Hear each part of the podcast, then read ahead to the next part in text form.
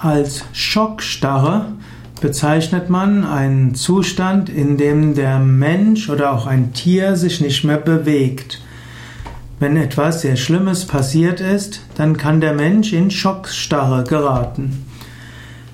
Es gibt in der Stresslehre den sogenannten Fluchtkampfmechanismus, den man heute ausweitet zum Fluchtkampf-Todstellmechanismus oder Fluchtkampf-Todstellreflex.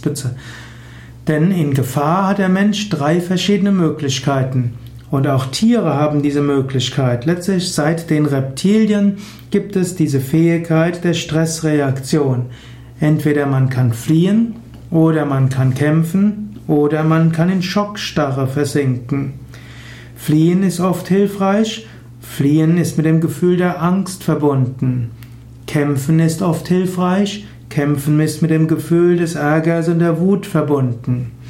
Schockstarre oder Todstellen ist äh, öfters hilfreich und das kann verbunden sein mit äh, zunächst mit Angst. Es gibt die Angststarre, aber langfristig ist die Depression ein Ausdruck der sogenannten Schockstarre.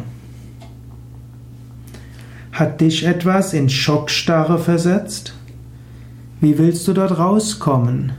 Manchmal kann es gut sein, sich bewusst zu machen, dass man irgendwo hängen geblieben ist.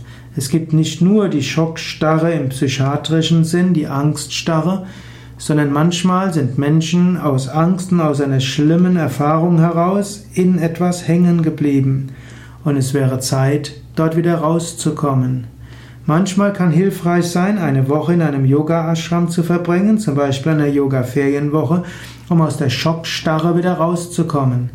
In einem Yoga-Ashram fließt die Energie, du bekommst neue Freude, neue Kraft, neue Inspiration und das Leben kann weitergehen, wieder fließen, vielleicht sogar mit neuer Freude und mit neuer Inspiration.